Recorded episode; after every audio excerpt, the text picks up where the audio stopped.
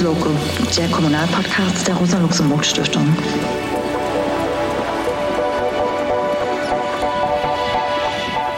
Gärtnern ist politisch. Gärtnern wird immer politischer.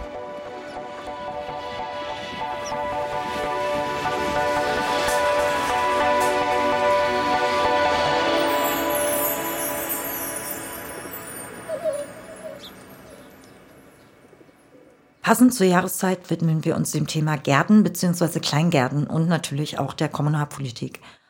Wenn ich in Vorbereitung der Sendung mit Menschen über das Thema der Sendung sprach, gab es meistens zwei Reaktionen. Die einen rollten ihre Augen und die anderen sprangen sofort begeistert darauf an und fingen an, über ihre Gärten oder übers Gärtnern zu reden. Auch solche Menschen, von denen man gar nicht vermutet hätte, dass sie KleingärtnerInnen seien. Eins ist auf jeden Fall klar geworden und das merkt man auch in der Folge. Gärten werden ebenso leidenschaftlich behandelt wie Kommunalpolitik. Willkommen bei der vierten Folge von LuxLoco, dem Kommunalpodcast der Rosa-Luxemburg-Stiftung.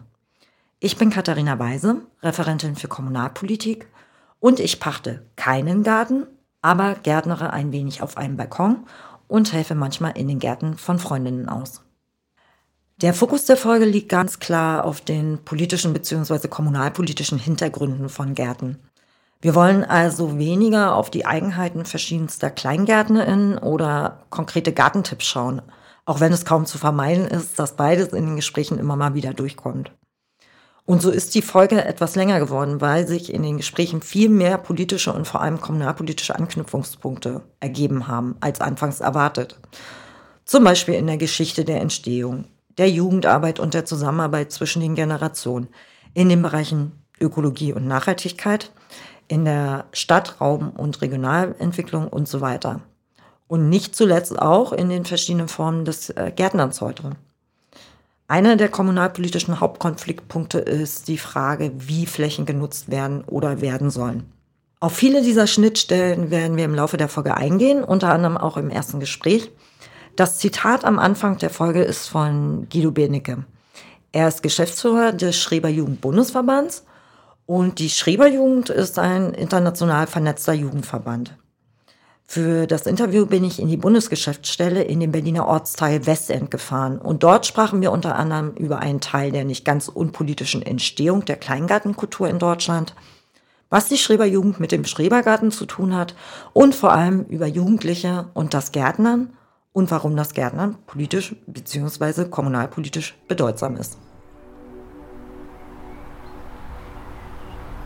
Jetzt bin ich äh, im Garten vom Schreber Jugendbundesverband und sitze hier mit äh, Guido. Und wir sitzen hinter einer größeren Villa, wo auch äh, die Gartenfreunde sitzen, der Bundesverband der Gartenfreunde. Und äh, die Schreberjugend ist hier mit untergebracht. Und was ich sehe, gucke zum Beispiel gerade auf ein Insektenhotel und eine Wildblumenwiese, die so, hat mir Guido zumindest erzählt, wachsen würde, wenn man ein Stück Land in Berlin nicht bewirtschaften würde oder betonieren würde. Richtig? Genau, das mhm. sieht dann so aus. Da kommen die Blütenpflanzen, die da jetzt so schön rausgekommen sind, die kommen dann raus, wenn man das nicht alles radikal absiedelt. Und ähm, hier stehen auch noch ein paar Hochbeete mit so klangvollen Namen wie Cool and the Gang oder das Bud Spencer Beet oder auch das Pizzabeet, um im Prinzip das Gärtnern Jugendlichen oder Kindern ein bisschen zugänglicher zu machen. Ja. Auf jeden Fall vielen Dank, dass ich hier sein darf. Gern. Und ähm, wenn man jetzt anfängt zum Thema Gärten zu forschen, stellt man ja ganz schnell fest, dass die Entstehung der Kleingartenkultur, Gartenkultur in Deutschland auch verschiedenste politische Entwicklungen der Vergangenheit beinhaltet. Unter anderem auch solche, die mit dem Begriff Schreber verbunden sind. Magst du vielleicht zu der Historie ein bisschen mehr erzählen? Ja, das kann ich gerne machen. Also ist leider vielleicht ein bisschen auch ein stetiger Streitpunkt. Wer war zuerst da? Die Schreberjugend oder die Kleingartenvereine wurden in Leipzig gegründet, so um 1860 rum. So und kam das aus dieser Reformbewegung, also dass junge Menschen raus aus den Städten sollten, um sich zu bewegen und äh, sich an der frischen Luft zu bewegen. So, und danach, so die Erzählung, kamen dann die Eltern und haben auf diesen Stückchen Erde, Land angefangen, Gemüse anzubauen. Sodass eigentlich die Kinder- und Jugendgruppen dann die ersten waren, die da quasi tätig wurden. Das wurde allerdings nicht von dem Dr. Schreber, sondern von dem Herrn Hausschild mitbegründet. Das war die Bewegung, wie das angefangen hat. Schreber ist ja inzwischen äh, nicht mehr so gern gelitten, der Begriff irgendwie, weil die, die Pädagogik, die dahinter steckt, natürlich überhaupt nicht mehr zeitgemäß ist. Wir haben mit dieser Art von Pädagogik aber auch gar nichts mehr zu tun. Also bei uns haben die Kinder und Jugendlichen spielen die Hauptrolle und wir unterstützen sie dabei, ihre Ideen und ihre Wünsche zu verwirklichen und sich einen Raum auch zu schaffen oder einen Raum zu erobern, in dem sie das umsetzen können, was ja heutzutage gar nicht mehr so einfach ist. Und das ist ganz kurz und knapp zusammengefasst die Geschichte. Und ähm, was habt ihr mit der Arbeit der Jugend zu tun? Das spielt ja bei euch immer wieder auch eine Rolle. Das ist ja die, äh, die Bewegung, aus der wir kommen. Mhm. So, ne? Also die, die Menschen, die damals, die jungen Menschen, die damals in die Gärten gegangen sind, das waren keine akademisch geprägten bürgerlichen äh, Milieus, aus denen die kamen. Und äh, das waren Kinder von Arbeiterinnen und Arbeitern, die quasi nur so rauskamen aus diesen Mietskasernen. Das ist ja nicht so schön wie ein sanierter Altbau heute. Das war dunkel, kalt und zugig. Für die war dieses Rauskommen, an die Sonne kommen und in die Natur kommen ein Riesenerlebnis. So, und auch wenn sich das heutzutage natürlich alles verändert hat, nichtsdestotrotz ist es schon noch so, dass wir viele oder die meisten jungen Menschen, die bei uns sich engagieren oder die bei uns mitmachen, kommen halt nicht aus diesen akademischen Milieus. So, ne? Also das, die kommen, wenn man das noch sagen kann, nach wie vor aus dieser Arbeiterinnen-Milieu. Äh, Geschichte will ich gar nicht sagen, aber so aus der Ecke. Mhm. So, ne? Also das sind Menschen, die ansonsten nicht so Gehör finden und die auch ähm, nicht immer im Fokus der verbandlichen oder politischen Arbeit äh, stehen. Und das Mhm. ist für uns natürlich toll. Also wir arbeiten mit Menschen zusammen, die sonst kaum noch gehört werden. So. Und äh, die Schreberjugend wurde ja im Nationalsozialismus auch verboten. Ja. richtig? Also wie ja eigentlich alle äh, Jugendverbände, die aus den äh, aus der Arbeiterinnen-Jugendbewegung entstammen, wurde die verboten. Die Gruppen wurden aufgelöst, nicht mal irgendwie äh, gleichgeschaltet oder so, sondern tatsächlich aufgelöst. Und äh, wir sind tatsächlich gerade dabei, diese Zeit auch aufzuarbeiten oder zu erforschen, weil wir relativ viele Aktenbestände haben, die aber noch nicht gesichtet sind. Das ist eines der nächsten größeren Projekte, das auch wirklich mal anzugehen. Das ist unglaublich spannend, welche Geschichten und welche auch ähm, welche Schicksale sich da abgespielt haben in diesen Gruppen. So, Ja. ne? Also das waren teilweise sehr dramatische Dinge, die da passiert sind, wie bei vielen anderen Jugendverbänden auch. Äh, aber bei uns hat da noch nie jemand Zeit gefunden, äh, drauf zu gucken.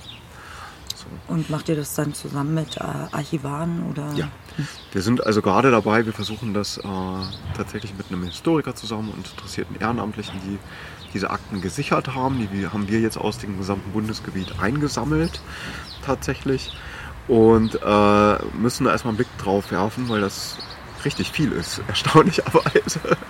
So, aber das wird sehr spannend. Und ja, die, in der Zeit, es gibt wenig tatsächlich darüber, was gesichert ist und das möchten wir gerne nachholen. So. Und dann gab es eine Neugründung, Wiedergründung nach 45 oder?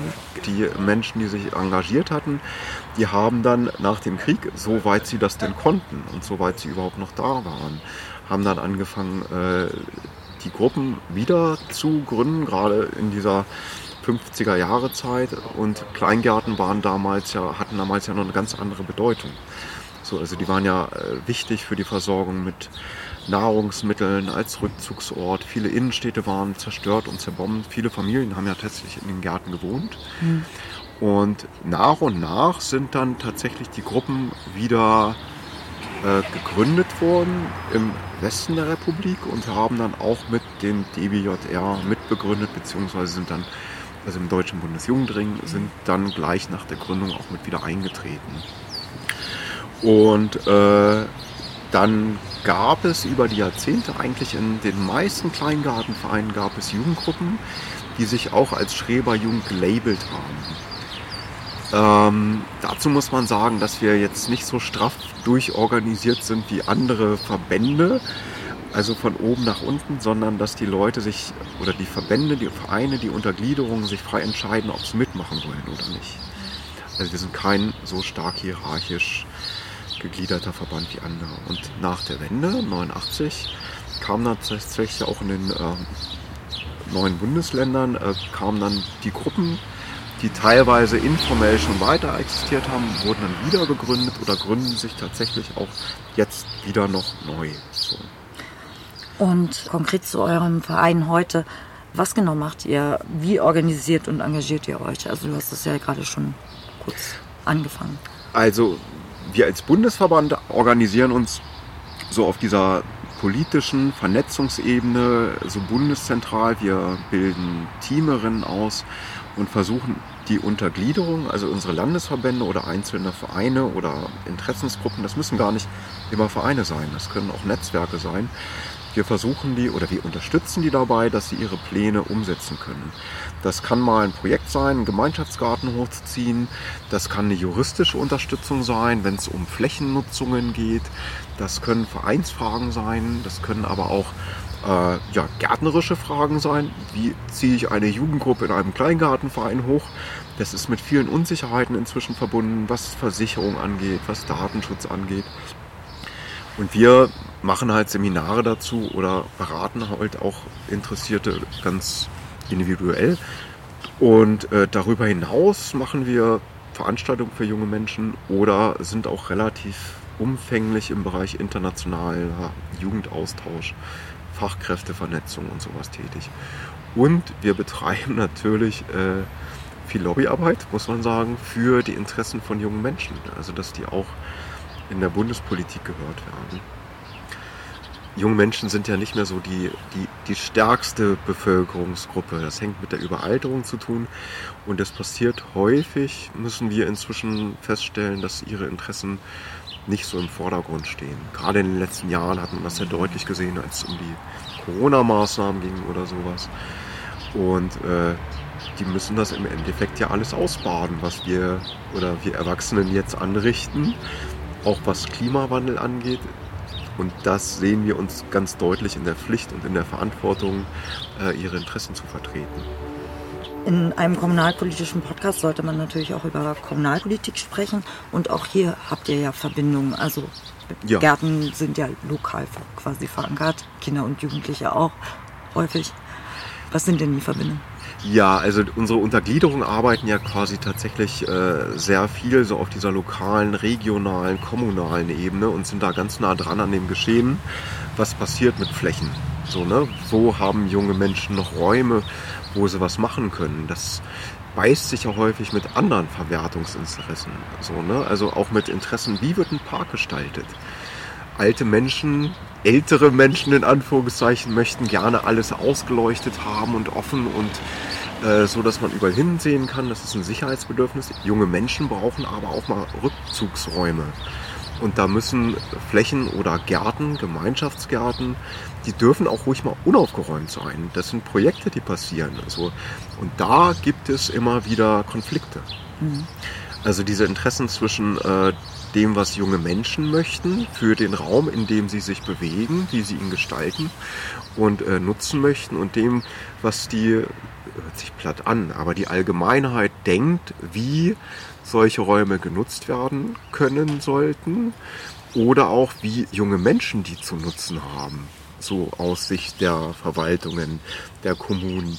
Das geht nicht immer zusammen. Das passt manchmal auch überhaupt nicht. Also, und wir versuchen dann auch zu vermitteln, weil wenn es auf die fachliche Ebene geht, äh, findet man da in der Regel eine gute, pragmatische Lösung, äh, aus der alle Nutzen ziehen können.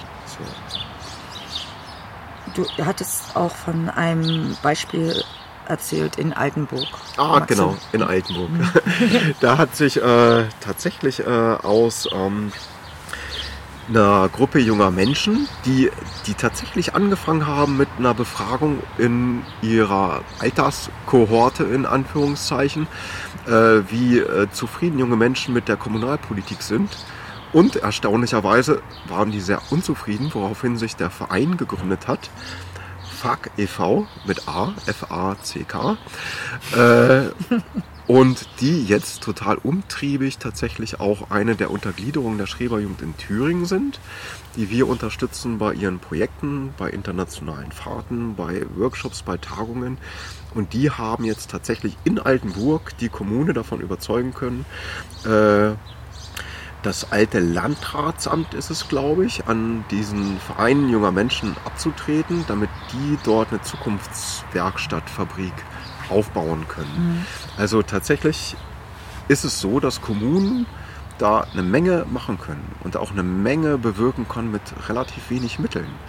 Das sind nicht immer diese riesen hunderte, tausend Euro schweren Projekte. Manchmal reicht da wirklich äh, ein kleiner Raum, eine Ecke, nicht genutzte Gebäude und eine kooperationswillige Verwaltung äh, und das an einem Strang ziehen. Und dann kann man da, also die sind so dermaßen umtriebig. Wenn wir davon mehr hätten, dann würde das in vielen Kommunen, gerade so Altenburger Land ist ja auch eine Region, die von Wegzug junger Menschen betroffen ist.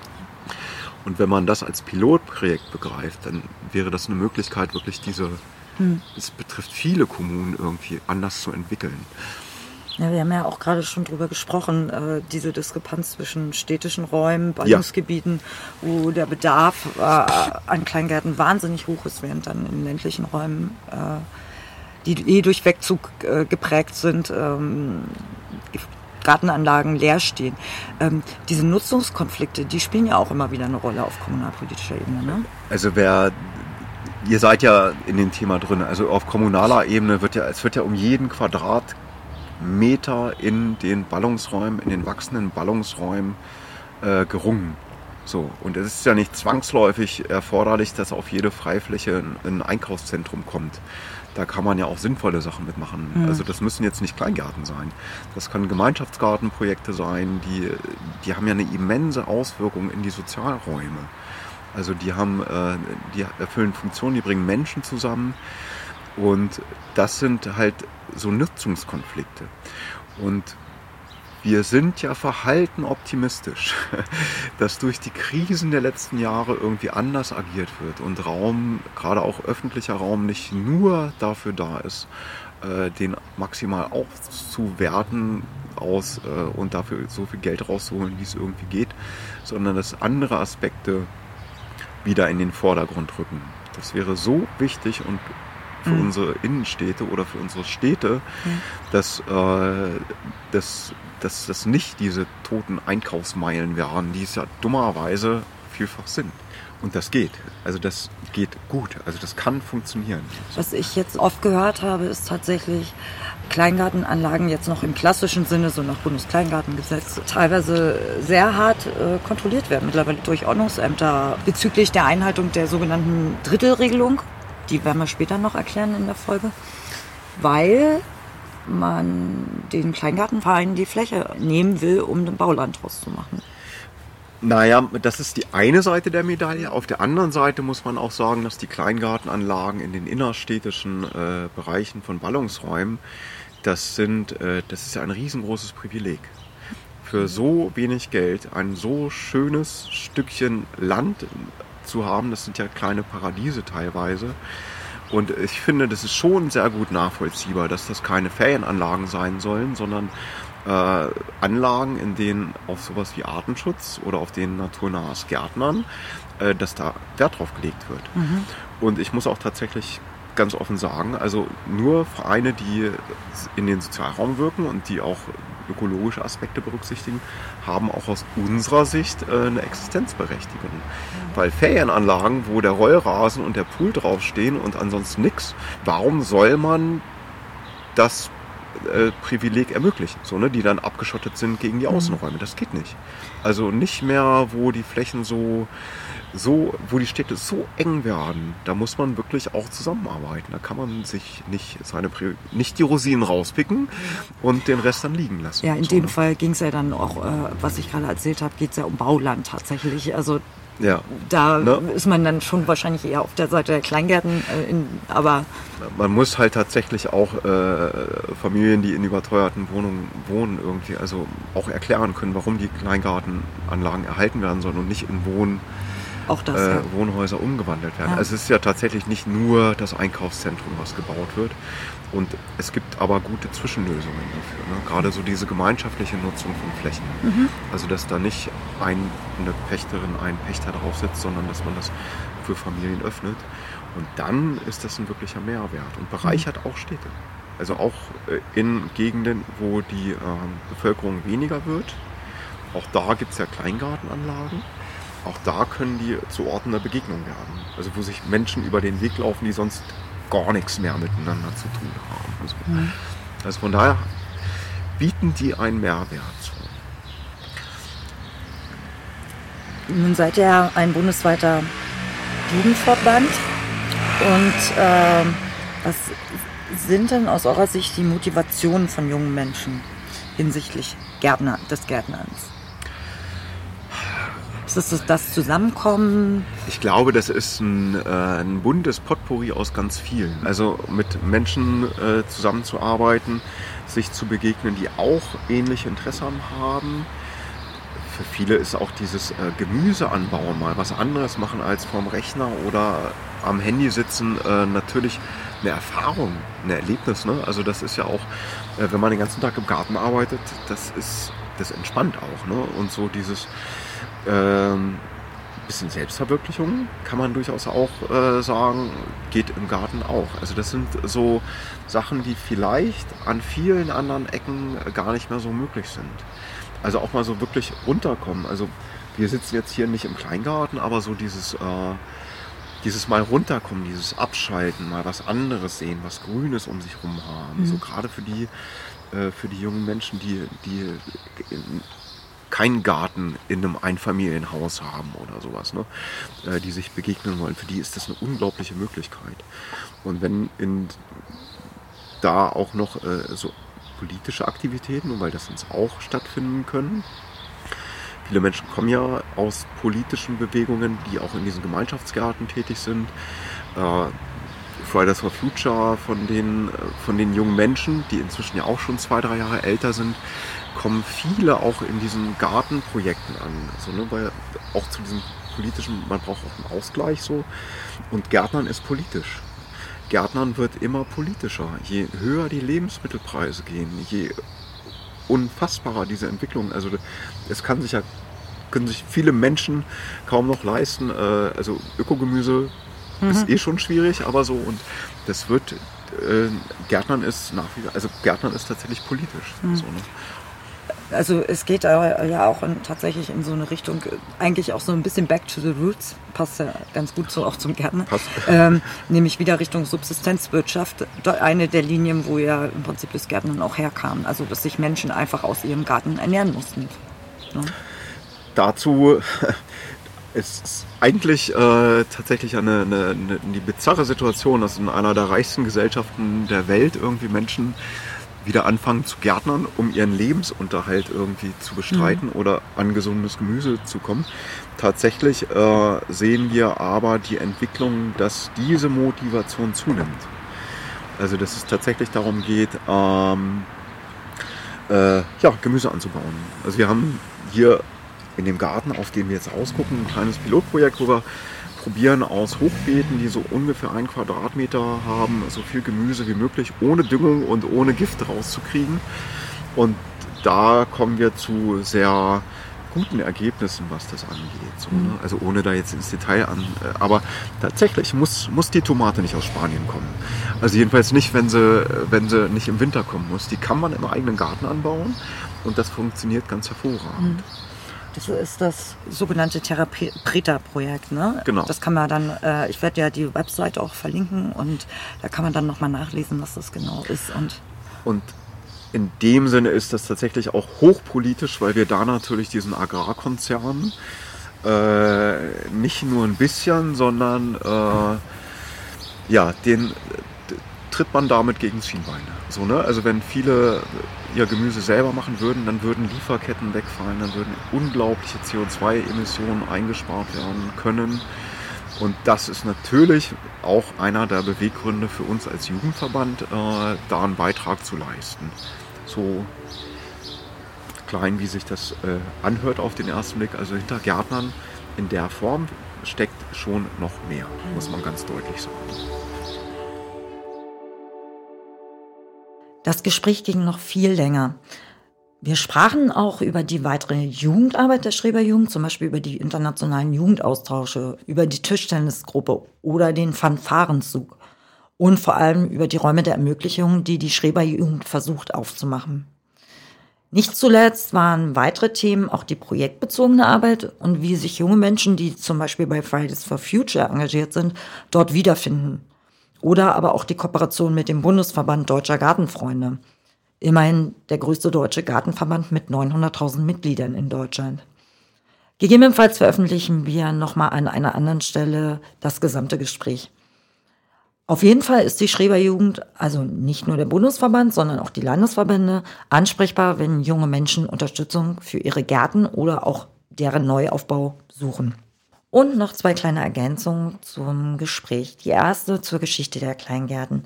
Es gibt noch weitere historische Entwicklungslinien, zum Beispiel die sogenannten Armgärten, die im 19. Jahrhundert in Schleswig-Holstein entstanden sind. Oder auch in Bergbauregionen wie dem Erzgebirge erhielten Bergarbeiter Flächen zur Selbstversorgung von den Landesherren. Und wenn es um Gartenkultur im Allgemeinen und Großen Ganzen geht, dann kann man sogar bis in die Antike schauen, aber das wollen wir ja erstmal nicht vertiefen. Wer sich ausführlicher mit der Geschichte der Schreberbewegung und den Schrebergärten auseinandersetzen möchte, der sollte vielleicht auch mal ins Deutsche Kleingartenmuseum nach Leipzig fahren. Wir werden auf jeden Fall die Website des Museums in den Show Notes, den Notizen zur Sendung, äh, verlinken. Und Guido hat es bereits angedeutet, äh, dass hinter dem Begriff Schreber auch eine gewisse Pädagogik steht, die heute nicht mehr zeitgemäß ist. Inwiefern dort eine kritisch-historische Auseinandersetzung stattfindet, vermag ich nicht zu sagen. Ich habe das Museum noch nicht besucht, aber das ja, können ja vielleicht alle für sich selber rausfinden. Und die zweite Ergänzung, in dem Gespräch mit Guido sprachen wir auch über die Diskrepanz der Kleingartenentwicklung in ländlichen Räumen und in Ballungsgebieten. Hierzu verlinken wir eine kleine Anfrage der Linken im Bundestag zur Leerstandsproblematik sowie eine Übersicht auf der Website der Gartenfreunde mit einem weiterführenden Link zu einer Studie. In einem längeren und sehr offenen Gespräch habe ich als nächstes mit Katrin Meilifert, Kommunalpolitikerin in Berlin und selber Gärtnerin, über die unterschiedlichsten kommunalpolitischen Aspekte von Gärten, über Flächennutzung und kommunalpolitische Konflikte und Möglichkeiten gesprochen. Und in dem ersten Teil stellen wir Katrin kurz genauer vor und gehen auf Grundbegriffe und rechtliche Einordnung des Gärtnerns ein.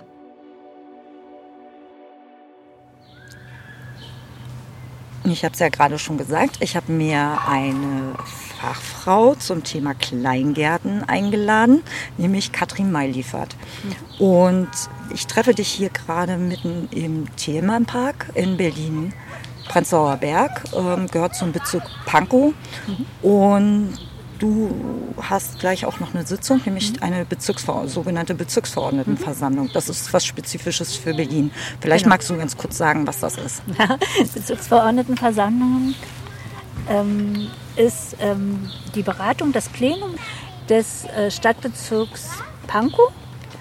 Könnt ihr euch das vorstellen wie ein Gemeinderat, Kreistag, ist wahrscheinlich so ein bisschen das Äquivalent in der Kommunalpolitik. Also ein kommunalpolitisches Gremium, was heute stattfindet. Und äh, es ist eine Special, Special Bezirksverordnetenversammlung heute. Es ist nämlich eine Sondersitzung. Und es geht um eine äh, Veränderungssperre. Veränderungssperre ist ein Bestandteil einer B-Planung hier im Themenpark, um die Ecke am S-Bahnhof Greifswalder Straße.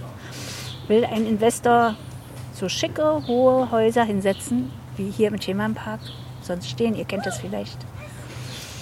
Das will der Bezirk aber nicht. Der Bezirk will da eine Grundschule hinhaben. Deswegen müssen wir diese, Verläng diese, diese Sperre, die da drauf liegt, verändern. Das heißt, wir müssen den verlängern, dass der da nicht bauen kann. So was ähnliches kann man auch mit Kleingärten machen. Und da kommen wir gleich nochmal drauf. Ähm, denn du bist ja auch Mitglied im Kleingartenbeirat und in der Bezirksverordnetenversammlung in Pankow und auch äh, Sprecherin des sogenannten Arbeitskreises Kleingartenwesen in der Partei Die Linke. Ich glaube, dieser Arbeitskreis ist auch so ein bisschen Unikum, gibt es nur derzeit in Berlin, soweit, soweit Ja. du weißt. Ne? Ja, soweit ich weiß, ja. Ja, also wir sind uns nicht ganz sicher, ob es den nicht möglicherweise auch in anderen Bundesländern in der Partei Die Linke gibt. Aber insofern ähm, an mehreren Stellen auf jeden Fall politisch aktiv. Und vor dem Hintergrund habe ich dich ja gefragt, ob wir nicht mal ein paar Grundbegriffe klären können, die das Kleingartenwesen, also vielleicht sagen wir mal das klassischere Kleingartenwesen ausmachen, äh, klären können, um alle mitzunehmen, die sich vielleicht äh, mit Kleingartenwesen noch nie, nie befasst haben. Und da wäre gleich der erste Begriff, was heißt denn eigentlich Kleingarten? Ja, Kleingarten. Naja, das ist äh, geregelt im Bundeskleingartengesetz. Ein Gesetz, was äh, schon sehr alt ist und sehr wenigen Veränderungen unterlegen ist. Also es ist äh, ganz interessant, da ist die Politik nie so richtig rangegangen. Und da geht es um äh, Parzellen, die äh, in der Regel nicht größer als 300 Quadratmeter sind, wo eine, naja, ein Gartenhäuschen draufstehen kann mit maximal 23, 24 Quadratmetern die verwaltet werden im, im besten Fall äh, durch einen Verein, einen eingetragenen Verein, Kleingartenverein, der äh, Zwischenpachtverträge zwischen den Pächtern dieser Parzellen und dem Land, der Stadt, der Gemeinde macht. Das heißt, dass der Boden gehört der Gemeinde, der Verein macht sozusagen die Verwaltung und dann haben wir halt noch den Pächter. So, das ist so der Konstrukt eigentlich eines, eines klassischen Kleingartens. Also immer verbunden mit einem Verein und, und, und. Äh, und da gibt es hier gerade im Bezirk Pankow ähm, sehr viel Kleingartenflächen. Sind der Bezirk mit den meisten, meisten Kleingartenflächen. Und mit den drei Bezirksverbänden, Prenzlberg, Pankow und Weißensee. Genau.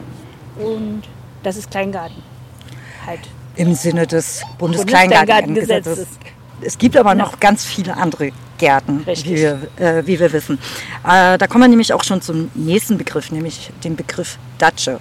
Datsche, viele sagen auch ihr, zu ihrem Kleingarten nach Bundeskleingartengesetz Datsche, aber äh, tatsächlich ist eine Datsche eigentlich etwas anderes. Genau. Die Datsche ist was anderes. Und zwar ist die Datsche eigentlich das Erholungsgrundstück.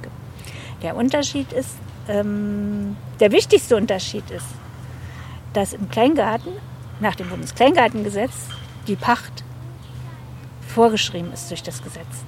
Das heißt, die ist unter einem Euro.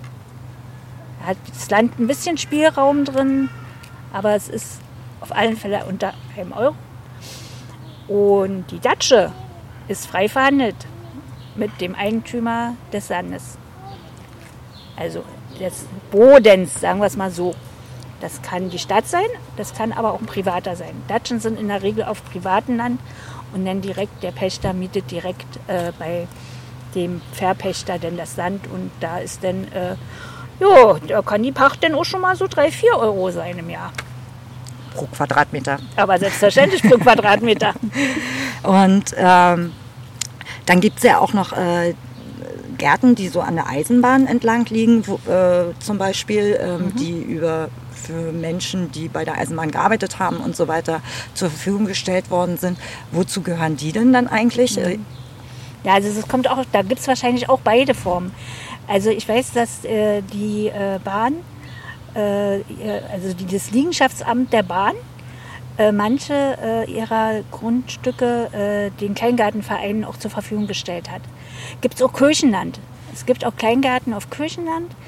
Ähm, es gibt auch Kleingartenanlagen auf, ähm, da ist der Eigentümer ein Fußballclub. Äh, ich glaube, der heißt Hertha BSC. Das ist, ähm, ähm, die haben irgendwie Land und äh, haben das auch in den Kleingarten, so äh, äh, der Kleingartenanlage äh, im Prinzip dem Verein zur Verpachtung mit übergeben.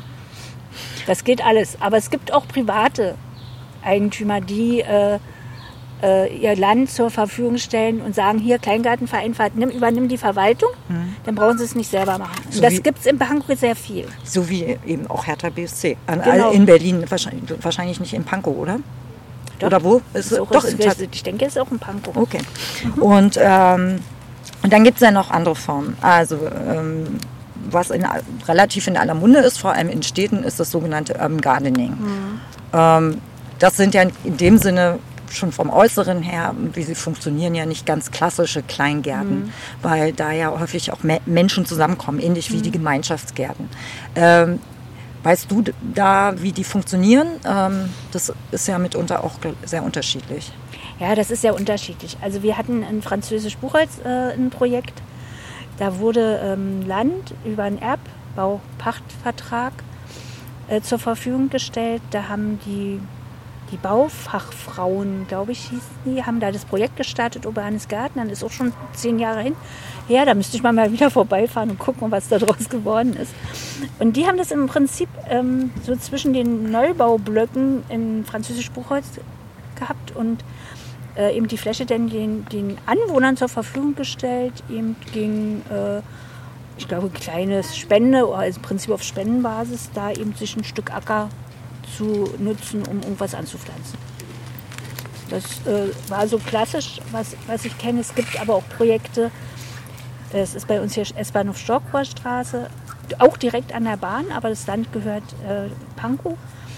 Äh, da ist ein Projekt, was auch mit Bienenzucht und, und so weiter auch äh, das zur Verfügung stellt für die daneben liegende Schule und auch den Anwohnern der Stockrohrstraße. Blümchenviertel, falls das jemand schon mal gehört hat auf jeden Fall ein niedlicher Name. Mhm. Ähm, und ähnlich funktioniert es ja auch mit interkulturellen Gärten. Also die gibt es ja mittlerweile auch in jeder Stadt. Also mhm. entweder ist es öffentliches Land, was dann äh, an einen Verein weitergegeben wird. Also genau.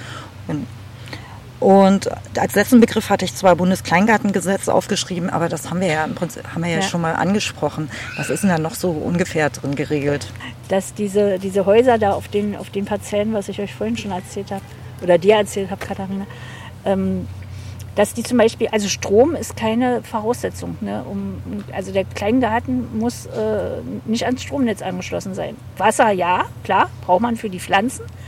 Aber Strom ist nicht so unbedingt geregelt. Und das ist eben, äh, eben daran merkt man, dass es äh, eben Asbach uralt ist. Also, und, und wir haben aber immer gesagt, auch als Linke, geht nicht ran an das Kleingartengesetz, auch wenn es äh, skurril manchmal vorkommt gerade diese Parzelle, die, mit dieses Häuschen da auf der Parzelle immer größer werden zu lassen und immer schicker werden zu lassen und Strom zu haben für Pumpen, für Pools und so weiter, ist ja nicht Kleingarten. Das ist, entspricht nicht dem Bundeskleingartengesetz, sondern die kleingärtnerische Nutzung, das Anbauen von Gemüse und, und, und, und Blumen und Obstbäumen, das soll im Vordergrund stehen. Das soll die, die, die Hauptnutzung ist Gärtnern und äh, nicht Erholung. So. Das hm. ist eben bei der Datsche eben anders. Da ist es nicht Bundeskleingartengesetz. Das heißt also, ähm, man kann eben den grünen Rasen haben und man kann sich seinen Pool da drauf stellen. Das ist eben der Unterschied. Und ob man das nur so fordern will, äh, als, um für die Natur was zu tun, ähm, würde ich sagen, ist der Kleingarten immer mehr grün und mehr, äh, mehr ökologisch, mehr, mehr klimagerechter als eine, als eine Datsche die vielleicht noch gut ausgebaut, drei Terrassen hat und was weiß ich, eine Outdoor-Küche. Und äh, ich, ich glaube, ihr könnt euch so ein Bild machen, wie so eine Tatsche auch aussehen kann. Mhm. Und das ist eben bei Kleingärtnern nicht gewünscht. Und die urbanen Gärtner, die ticken eigentlich auch nicht so wie, da muss ein Pool hin und so, sondern da ähm, ist ja auch eher das wirklich Gärtnern im Vordergrund. Der ökologische Genau, der, Gedanke. Ökolo der ökologische Gedanke. Mhm. Ja. Anhand dessen kann man schon erkennen, dass ganz unterschiedliche kommunal- und lokalpolitische Akteurinnen beteiligt sind. Die Stadt, die Gemeinde, die GärtnerInnen und nicht zuletzt auch private Personen oder Unternehmen. Alle mit ihren mitunter ganz unterschiedlichen Interessen. Und daraus entstehen nicht selten auch Konflikte. Einer dieser Konfliktpunkte ist die sogenannte kleingärtnerische Nutzung. Wir sprachen ja gerade schon drüber. Die hat insofern auch eine kommunalpolitische Relevanz, Weil wenn in einer Kleingartenanlage vorwiegend keine kleingärtnerische Nutzung mehr vorliegt, kann es sein, dass die Kleingartenanlage ihren Status als solches verliert und möglicherweise die Fläche anderweitig genutzt wird. Und was steckt nochmal hinter diesem Begriff kleingärtnerische Nutzung? Wenn man genauer nachforscht, dann trifft man ganz schnell auf den Begriff der sogenannten Drittelregelung. Der hat wiederum schon im ersten Interview mit Guido mal kurz eine Rolle gespielt. Und zwar wurde in einem Urteil des Bundesgerichtshofes aus dem Jahr 2004 geregelt, dass ein Drittel der Fläche eines Kleingartens mit Obst und Gemüse bebaut sein muss. Kann zwar Ausnahmen geben, aber tatsächlich ist das so eine fast eine Grundregel mittlerweile des Kleingartenwesens. Und dann gibt es auch immer wieder Diskussionen rund um Pools oder Trampoline wegen der Versiegelung. Und nicht nur auf in Datschen, sondern auch in Kleingartenanlagen. Aber das wird zum Teil schon geregelt, entweder durch die Kommune oder die Satzung der Kleingartenvereine. Was sicherlich ein Dauerbrennerthema für die Zukunft bleiben wird, ist die Frage der Wasserknappheit. Im letzten Jahr gab es Kommunalwahlen in Niedersachsen und so war die Begrenzung von Pools, die Größenbegrenzung von Pools aufgrund von Wasserknappheit ein Wahlkampfthema in Hannover. Und auch an anderer Stelle, nämlich in Brandenburg, spielt das Thema Wasserknappheit gerade eine Riesenrolle, denn wir haben auf der einen Seite eine Neuansiedlung von Tesla mit einem immensen Wasserverbrauch, einer Wasserknappheit in Brandenburg auch schon vorher und nun einen Wasserverband Strausberg-Erkner, der den Trinkwasserverbrauch für Privathaushalte deckeln möchte. Ich glaube, man kann erahnen, welche Auseinandersetzungen da gerade stattfinden.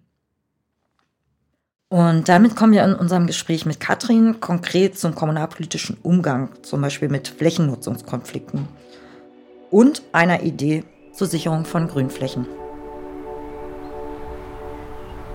Du hast es ja gerade schon anfangs gesagt, dass ihr heute in der BV, eurer BVV-Sitzung einen Nutzungskonflikt diskutieren werdet. Und solche gibt es ja auch rund um Kleingärten. Um mal zu dieser Kommunalpolitik noch ein bisschen stärker zu kommen, mhm. was sind denn ganz klassische und die wichtigsten kommunalpolitischen Spannungsfelder? Ich sagte es ja gerade schon, mhm. diese Nutzungskonflikte auf jeden Fall. Da können wir ja jetzt gleich nochmal mhm. genauer drauf eingehen. Aber es gibt ja sicherlich auch noch mehr. Naja, also dieses klassische, was ich am Anfang gesagt habe mit der Grundschule, das hast du bei, bei den Kleingärten halt eben auch. So, da braucht bloß ein, ein, Konflikt aufploppen, wo man sagt, okay, äh, ein Eigentümer sieht eben, und das ist nicht unbedingt die Stadt, sondern ein privater Eigentümer sieht eben, okay, da sind eben nicht mehr die klassischen Kleingarten drauf, sondern Parzelle ist in Ordnung, aber das Häuschen ist viel zu groß und und und. Fest bebaut und und und. Und klagt denn gegen den Verein, weil die den nicht richtig verwalten in seinen Augen. Ne? sein Land, was er da hat. Und dann läuft ein Richter da durch mit diesem wunderbaren Bundeskleingartengesetz in der Hand und guckt und sagt, ja, der Eigentümer des Landes hat recht. So. Und dann wird natürlich eröffnet, dass man das Sand verkaufen kann und gerade in der wunderschönen Stadt Berlin noch ein paar super tolle Wohnungen hinsetzen kann und dann natürlich einen schon tollen Ertrag äh, einstreichen kann, äh, sowohl beim äh, na gut, das Land hat er ja nur schon, aber der Bodenpreis knallt ja natürlich dann damit äh, absolut sofort in die Höhe, wenn aus äh, äh Bauland, aus, aus Kleingartenland äh, Bauland wird. Und wir haben natürlich den Konflikt teilweise auch schon angelegt. Und zwar haben wir Kleingartenanlagen, die äh, ähm, mit einem Flächennutzungsplan unterlegt sind, wo Bauerweiterungsland drin steht. So, das gehört aber Gott sei Dank noch der Stadt Berlin. So, das heißt also, Berlin hat zwar die Möglichkeit, da zu bauen, aber natürlich versuchen wir dann politisch immer, dass der dann eben entweder umgewandelt wird in Flächennutzungsplan Grün oder eben zu verhindern, dass die Stadt da auf die Idee kommt zu bauen. Hm. Na, das sind so die Konflikte, die dann an den verschiedenen Stellen entstehen können. Also sowohl innerhalb ähm, der, der Politik die dann sagt, naja, wenn wir da eine Schule hinbauen wollen, wo die Kleingartenanlage jetzt ist, weil das absolut notwendig ist, weil in dem Ja, da wird die BVV Pankow ein großes Problem haben, weil dann könnte die Stadt sich da durchsetzen. Gegen, gegen eigentlich meinem, unserem Interesse als Kleingarten. Freunde, die es unterstützen, eben zu sichern. Aber jetzt haben ja Linke durchaus unter Umständen auch ein Interesse daran, dass äh, Schulbau Richtig, stattfindet genau. oder dass Wohnungen gebaut werden. Im besten Fall natürlich öffentliche Wohnungen in einer Preislage, die für sozial mhm. Schwächere durchaus äh, genau. bezahlbar wären. Mhm. Wie löst man denn so einen Konflikt? Ja, mit Ersatzflächen. Zum Beispiel mit Ersatzflächen. Oder indem man das ähm, wirklich einen B-Plan drüber äh, legt. Aber diesen Konflikt, so wie er jetzt ist, Grundschulen oder, oder also man, soziale Infrastruktur, sagt man da, das ist so dieser schöne Begriff dazu, also äh, auch, auch, Freizeiteinrichtungen, die die Stadt betreibt, also die äh, haben Vorrang. Und es ist eigentlich auch für uns, wo wir sagen, wir müssen dann an einer anderen Stelle Kleingartenflächen schaffen. Das passiert äh, in Pankow auch es ist vielleicht gar nicht so ein spezifisches Problem mit den Nutzungskonflikten. Also ich glaube, dass das in jeder ähm, Stadt, die ja nur eine bestimmte Fläche hat, äh, eine Rolle spielen kann. In Berlin kommt ja jetzt auch noch so die Frage äh, mit dem Ausbau der Autobahn äh, dazu die viele gar nicht mehr wollen in der Stadt, aber das wird sogar durch den Bundestag wiederum be bestimmt, ob oder maßgeblich mhm. mitbestimmt, ähm, ob diese ausgebaut wird. Und äh, das führt äh, auch häufig dazu, dass viele Gartenflächen abgerissen werden, mhm. weil eben äh, dort sich die Kleingartenflächen befinden. Ja. Und ihr arbeitet ja gerade aktuell an einem politischen Projekt äh, mhm. für Berlin. Magst du da gleich noch mal mehr erzählen? Mhm, na klar. Ähm, das ähm, das mit der Autobahn, das, da hast du vollkommen recht. Das war auch so damals äh, mit einer der äh, größten Punkte, wo, wo wir angefangen haben zu, wie können wir die sichern? Wie können wir unsere Kleingartenflächen sichern? Und ähm, haben dann zusammen in der letzten Legislatur des Abgeordnetenhauses zusammen mit der SPD uns äh, Gedanken gemacht über ein Kleingärtenflächensicherungsgesetz. Und Ihr habt das jetzt vielleicht schon so betont äh, gehört. Mhm. Also es geht um die Sicherung der Flächen. Du hast vorhin was erzählt vom Bundeskleingartengesetz. Äh, Und dazu muss man wissen, äh, dass das den Ländern eigentlich immer schwer fällt, ähm, zu sagen, also ich habe da Bundes Bundesgesetz und ich mache dann Landesgesetz. Und das ist auch oft die Argumentation äh, anderer Parteien, äh, die da noch nicht so von überzeugt sind, von unserem Flächensicherungsgesetz.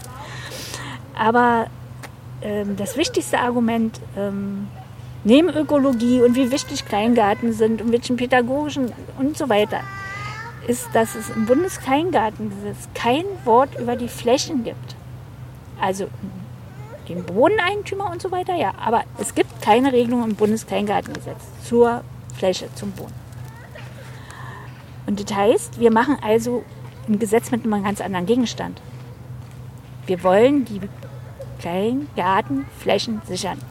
Und wir sind natürlich nicht so engstirnig und sagen, naja, die anderen Formen des Garten, Gärtnerns interessieren uns nicht, sondern die nehmen wir natürlich alle mit, mit rein. Ob das urbanes Gärtnern ist, ob das Gemeinschaftsgarten ist und so weiter. Es soll also im Prinzip ein Pool gebildet werden, wo diese Grünflächen Kleingarten sind ja auf Grünflächen, ja. das ist so, eben einen besonderen Schutzstatus äh, kriegen. Aber wir haben es eben noch nicht geschafft. Wir haben es in der letzten Legislatur noch nicht, nicht mehr durch, den, durch das Abgeordnetenhaus gekriegt und sind jetzt dabei, mit der SPD wieder zu verhandeln, dass wir es wieder einbringen. Ist denn absehbar, wann es zu einer Entscheidung kommen könnte? Nein, ist leider noch nicht, weil die zuständige Senatsverwaltung müsste da jetzt auch noch mal stupsen. Ähm, und zwar haben wir da noch ein anderes Planungsinstrument in Berlin, und zwar den Kleingartenentwicklungsplan. Und der ist auch vor, äh, in der letzten Legislatur noch nicht beschlossen worden. Und das ist jetzt der nächste Schritt. Wäre das denn auch so eine Initiative, die Menschen auch jenseits von Berlin starten könnten? Vielleicht äh, in ihren Städten über die Stadträte, über Gemeinderäte, weil die Frage der Sicherung von mhm. Flächen, mhm. die spielt ja eigentlich überall eine Rolle, also gerade mit der großen Nachfrage nach Kleingartenflächen. naja, ich denke schon, das, das müsste möglich sein. Hm. Dann warum nicht? Wäre ja mal interessant, glaube ich, für, auch für andere Bundesländer Ja. zu prüfen, wenn es da dieses Bedürfnis gibt, irgendwie der Flächensicherung. Muss man gucken. Und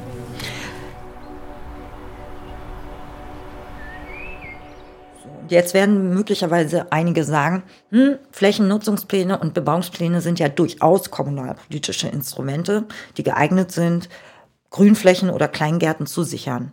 Das kann mitunter stimmen, aber Katrina hat es ja bereits erwähnt. Das Problem kann aber auch immanent sein, wenn sich Kleingartenanlagen auf sogenannten Bauerwartungsland quasi als Zwischennutzung befinden. Und ohne jetzt zu sehr in die Tiefen des Baurechts einzusteigen, es geht aber oft konkret darum, wo Grünflächen oder Gartenflächen liegen, ob im Innen- oder Außenbereich und wie die Flächen in den Plänen ausgewiesen worden sind. Und gerade B-Pläne können ganz schnell mal geändert werden, wenn der entsprechende politische Wille da ist. Und soweit ich das verstanden habe, geht es bei der Idee des Flächensicherungsgesetzes um eine übergeordnete Möglichkeit, Grünflächen unter anderem auch fürs Gärtnern zu sichern. Und manchmal sind ja Kleingartenanlagen wie Kommunen unter einem Brennglas. Und hier schauen wir dann doch mal ein wenig über den Gartenzaun. Im nächsten Teil sprechen wir mit Katrin über Nachwuchs, wie man zu einem Kleingarten kommt und nicht zuletzt, was das Gärtnern so schön macht.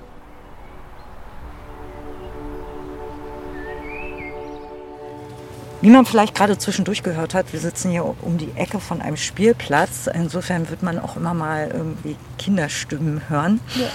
Und dann kommen wir auch schon zur nächsten Frage, lustigerweise, nämlich, wie sieht denn die Nachwuchssituation aus? Du hast gerade schon so Au gemacht. Was ist denn das Ja, ja. Problem? Das Problem ist, dass also, äh, naja, es ist, es ist alles Ehrenamt letztendlich. Ne? So. Ja, wir haben auf den Wartelisten sehr viele Familien. Äh, also man hat den Kleingarten erstmal an, freut sich drauf, macht und tut. Und dann kommt noch der Verein um die Ecke, in dem man ja dann Mitglied ist. Ne? So. Und dann stehen Vereinswahlen vor der, vor der so. Muss ja alles irgendwie organisiert werden. Also braucht man auch so eine Leitung, so Vorstand halt. Und da sieht es seit Jahren ganz, ganz schlecht aus, dass da noch sich Menschen zur Verfügung stellen. Also es ist äh, Also gerade für die Vorstände der die Vorstände, Vereine, ja. ja. Okay. Ja, und die haben ja auch, die haben im Prinzip Kassenwart, die haben Wasserwart, ne, so die haben äh, gerade bei den Wechseln werden Gutachten, also da ist das, das ist nicht so einfach, sowas zu verwalten. Und natürlich äh, ist der Vorstand natürlich auch verantwortlich für die kleingärtnerische Nutzung und da zu, zu gucken und eben die Auseinandersetzung zu führen. Ja, ist die Hecke jetzt nur 120 Zentimeter hoch oder ist es nicht? So, naja, es verhalten sich halt Menschen und wenn man eben ähm, sich das Wasser mal schnell über eine andere Leitung organisieren kann, was man denn nicht bezahlen braucht. Ähm, und man merkt dann, oh, die Wasseruhr, das kann ja nicht sein. Also du hast gesehen, der sprengt jeden Tag und hat dann nur 10 Liter.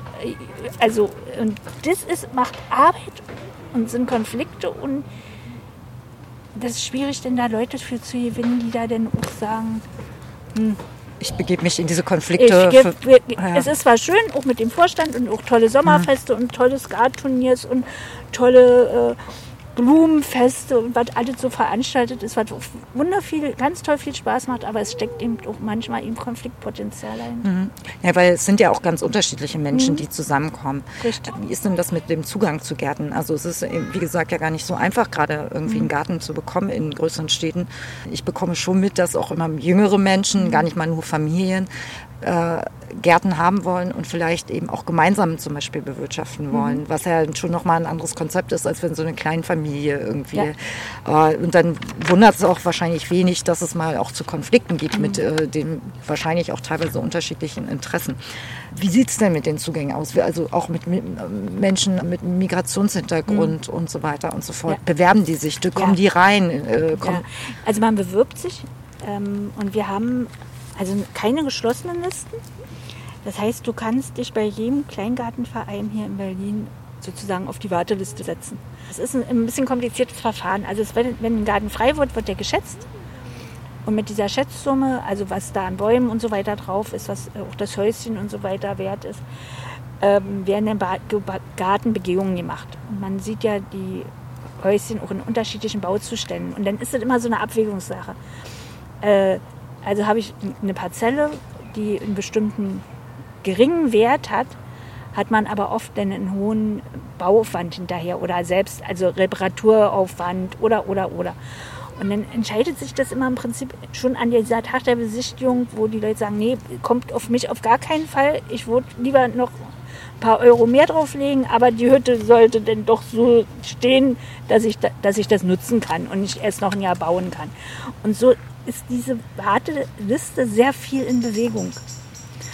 Und die Berliner, naja, wir sind nur halt auch clever. Äh, wir schreiben uns ja nicht nur auf einer Liste ein, sondern auf mehreren Listen, bei mehreren, so, dass wir da natürlich äh, auch in Pankow riesenlange Listen haben bei drei Bezirksverbänden, aber auch immer wieder feststellen, okay, äh, er hat jetzt im Weißen See eine, eine, äh, einen Garten, Kleingarten gekriegt und ist in Pankow von der Liste. Also es reguliert sich. Also im Schnitt, ähm, unsere Verbände äh, des Kleingartenwesens sagen, so nach einem Jahr hat man eigentlich sein Glück gefunden. Ob es dann immer gleich um die Ecke ist und ob es immer gleich ähm, in der Anlage ist, wo man eigentlich so unbedingt hin wollte, oder ob es dann doch Treptow geworden ist, äh, das, man, das, das kann, kann, man, kann man nicht so unbedingt sagen. Aber äh, im Prinzip, wenn man sich bemüht, dann funktioniert das. Was ich so ein bisschen schade finde, ist, dass die ähm, Preise auch da inzwischen steigend sind. Also es ist, ähm, viele investieren in ihre Parzellen rein, denn auch die Bäume und Pflanzen werden ja mitgeschätzt. Mhm. Also wenn man zum Beispiel viel ähm, Himbeeren und, und Brombeeren und, und, und, und sowas hat, also was immer wieder wiederkehrende also Sträucher und so. Dann zählt das alles als Fläche für kleingärtnerische Nutzung und wird durch den Gutachter auch bewertet. So, das heißt, äh, so ein gut gepflegter Garten mit vielen Bäumen und vielen äh, Obststräuchern, der kann dann schon mal äh, nicht ein Apfel und ein Ei kosten, sondern da geht es eben um mehrere tausend Euro. Und das ist eigentlich, wo ich dann sage, hm, ähm, ob da denn immer der, die, die, die Investition nicht manchmal zu hoch ist, um, um da denn Bedürfnisse auch von äh, kleineren Einkommen zu befriedigen, ist eben, wo ich sage, das ist ein bisschen schade. Weil das war ja eigentlich auch mal das ja, Anliegen von genau. Kleingärten, im Prinzip äh, Richtig. allen oder vielen zugänglich äh, zu machen. das Grüne zugänglich Deswegen zu machen. Deswegen die ne? geringe Pacht. Hm, genau, aber mhm. natürlich, wenn alles, was draufsteht, schon äh, ja, ja. Äh, ein Vermögen wert ist. Ja, richtig. Sagen wir es mal so. Du hattest mir so im Vorgespräch auch schon gesagt, äh, dass sehr manche Vereine so strikter sind als das Gesetz. Ähm. Wenn man so ein bisschen sich anguckt, wie ja in Deutschland vieles durchreguliert ist und es natürlich auch Menschen gibt, die das äh, auch schwierig finden. Ähm, und ich sagte ja gerade auch mhm. jüngere Leute, die vielleicht auch anders äh, zusammengärtnern wollen. Ähm, aber was ist, macht für dich das Kleingartenleben so besonders und so wichtig, mhm. auch für die Kommune? Naja, also wir haben da starke Verbände, die äh, Menschen zusammenbringen, denen äh, etwas sehr wichtig ist. Und zwar äh, ist es der, der ökologische Gedanke. Also dieses, selbst äh, wenn man sagt, gut, ich, ich zupple da an meinen, meinen Beeren rum und, und, und ähm, es macht Riesenspaß. Weil man macht es nie alleine. Es sind immer Menschen drumherum, wo man eben über den Zaun gucken kann, mit denen man, mit denen man äh, zusammen äh, ähm, äh, die, diese, es ist ja schon ein Hobby, ne? ein Hobby ausführt, in, in, in, einem großen, großen Verein. Und ähm, richtig, und es ist eben auch ein solidarischer Austausch miteinander. Also nicht jeder hat äh, die Heckenschere mit Akku, sondern die äh, wird dann intensivst in den, in den äh, Schuppen der Nachbarn gesucht, weil die, also unsere nutzt wahrscheinlich vier oder fünf Parzellen. Also es wird dann eben über den Zaun gebrüllt, wer hat denn eigentlich die, die, die, die Eckenschere von den Meileferts oder so. Zum Schluss weiß man dann nach, nach fünf, sechs Jahren, weiß man denn schon gar nicht mehr, von wem die Heckenschere ist. Da wird dann nur noch nach der Heckenschere gebrüllt und irgendwo kommt dann auch die, kommt eine Heckenschere, denn hier, komm, hast du. So, das ist also auch dieser gemeinschaftliche Gedanke, der dahinter steckt. Ich glaube, so viel Kontakt hat man nicht mehr in den, in den Häusern oder so. Also es ist wirklich in den Kleingärten, man kennt sich, äh, man ist da über viele Jahre äh, miteinander im Tun und auch, ähm, auch neue werden ganz schnell aufgenommen und wachsen da auch ganz schnell rein. Weil ähm, es gibt keinen Gartentag, wo nicht irgendwas ist, wo man irgendwo Hilfe von einem anderen braucht. Es ist wie vorprogrammiert. Mhm. Und das, das macht eben dieses Spezielle. Und hier passt das vielleicht ganz gut. Eine wirklich ganz spannende Beschreibung verschiedenster Menschen, die in Kleingärten gärtnern. Gibt es in dem Radiofeature 30 Meter im Quadrat, Ortsbegehungen in Kleingärten. Und die Autorin Martha Hennersdorf begleitet unter anderem einen Vereinsvorstand bei der Begehung der Gartenanlage. Und dieses Feature ist auf Deutschland Radio Kultur erschienen und wir werden das natürlich in den Show Notes verlinken.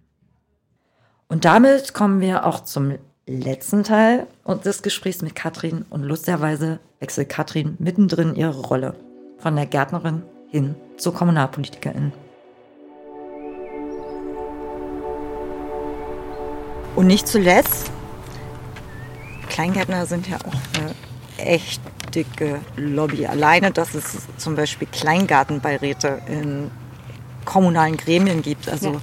was würdest du denn als Tipp äh, an Mandatsträgerinnen Verantwortungs oder Verantwortungsträgerinnen wie Bürgermeisterin oder Dezernentin hinsichtlich des kommunalpolitischen Umgangs mit Grünflächen oder Gärten natürlich mhm. äh, mitgeben wollen? Also ich würde Ihnen gerne mitgeben, geht zu den Vereinen, geht in die Verbände rein, hört euch die Sorgen an. Hört euch an, wo es wirklich brennt. Und das fängt beim, bei, bei, beim, beim Eigentum am Boden an und hört oft beim, beim Wasser, bei der Straßenerschließung, bei den Kosten, die dadurch entstehen. Es ist ja alles kommunal, oft in kommunaler Hand ob es die Wasserbetriebe sind, ob es äh, äh, äh, genau das Straßenland ist, ist also der Bau von Straßen die, ist ja auch in den Händen der, meistens des Landes. So, äh, ich sag nur mal Straßenreinigungsgebühren bei Kleingarten. Da kann so eine Wintergebühr für die Winterreinigung, das wird ringsrum pro Fläche und der kriegt so einen Kleingartenverein auf immer eine Rechnung von mehreren tausend Euro, weil da eine Winterreinigung durchgeführt wurde. Ey, da ist aber gar keiner draußen, weil im Winter haben die meisten Kleingärten gar kein Wasser.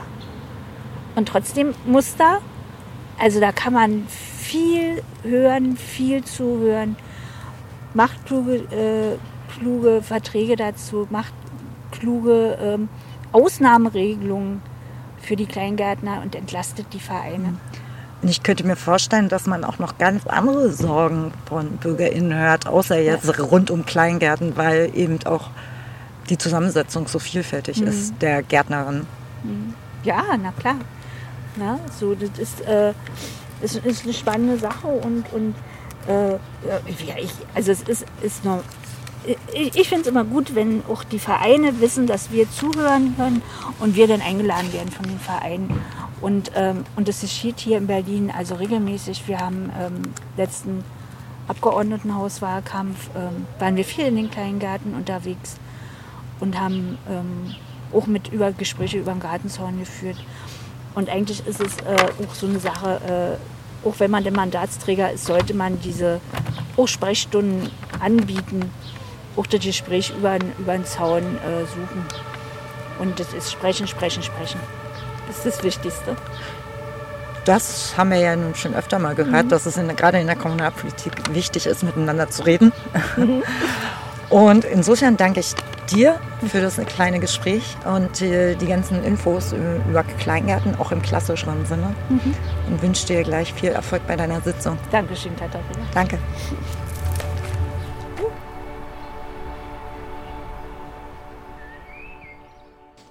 Und zum Schluss habe ich mich noch in einen dezidiert politischen Gemeinschaftsgarten begeben und dafür bin ich nach Dresden gefahren. Und wenn man mit der Straßenbahn Richtung Jenice fährt, ich glaube, die Haltestelle heißt dann Kongresszentrum, an der man aussteigen muss, am Volksfestgelände vorbeiläuft, auf der linken Seite ist der Sportpark Ostra, dann noch an einer Wiese vorbeiläuft, auf der manchmal Schafe grasen und die manchmal auch etwas ländlich riecht, dann kommt man irgendwann zu einer Kleingartenanlage. Und ein Garten sticht dort hervor, nämlich durch ein altes gelbes Kioskhäuschen. Also nach meiner Erinnerung war das früher zu DDR-Zeiten ein Fahrkartenhäuschen oder ein Zeitungskiosk. Und man sieht einen gelben Zaun mit der Aufschrift Willkommen. Und dort habe ich mich mit äh, Chris Kolditz getroffen. Er ist Stadtrat in Dresden, aber deswegen haben wir uns gar nicht in erster Linie getroffen, sondern er ist auch Vorsitzender des Ostra e.V. Und was es damit auf sich hat, erzählen wir in dem Gespräch. Und ich sitze jetzt hier im Gärtchen mit äh, Chris Kolders. Hi. Hallo, danke für die Einladung äh, und dass wir hier im Gärtchen auch die Aufnahme machen können. Sehr weil gerne. Es, wir haben heute echt nices Wetter. Bombenwetter. Bombenwetter, schön warm, paar Wölkchen, tut aber auch ganz gut ein bisschen laus, äh, kleines laues Ja. Lüftchen. Und ähm, ich habe es ja eingangs schon gesagt, du bist ja Vereinsvorsitzender von Ostra e.V., du lachst da schon, Ja. äh, kannst ja gleich was zu sagen. Und der Ostra e.V. ist Trägerverein des Genau. Gärtchens. Und der, das Gärtchen ist ja mehr als ein klassischer Kleingarten, also keine kla klassischer Verein nach Bundeskleingartengesetz. Magst du mal beschreiben, was das Besondere am Gärtchen ist? Ja, da, genau. Das Besondere ist, äh, hast du ja schon gesagt, ist kein typischer Kleingarten mit all den Regularien und Anbauflächen, die man erfüllen muss und ein Gartenvorstand, der hier lang spaziert und Notizen macht, was man jetzt alles noch zu erledigen hat. Wir sind relativ frei. Wir haben eine Fläche gepachtet von der Landeshauptstadt, also von der Landeshauptstadt Dresden.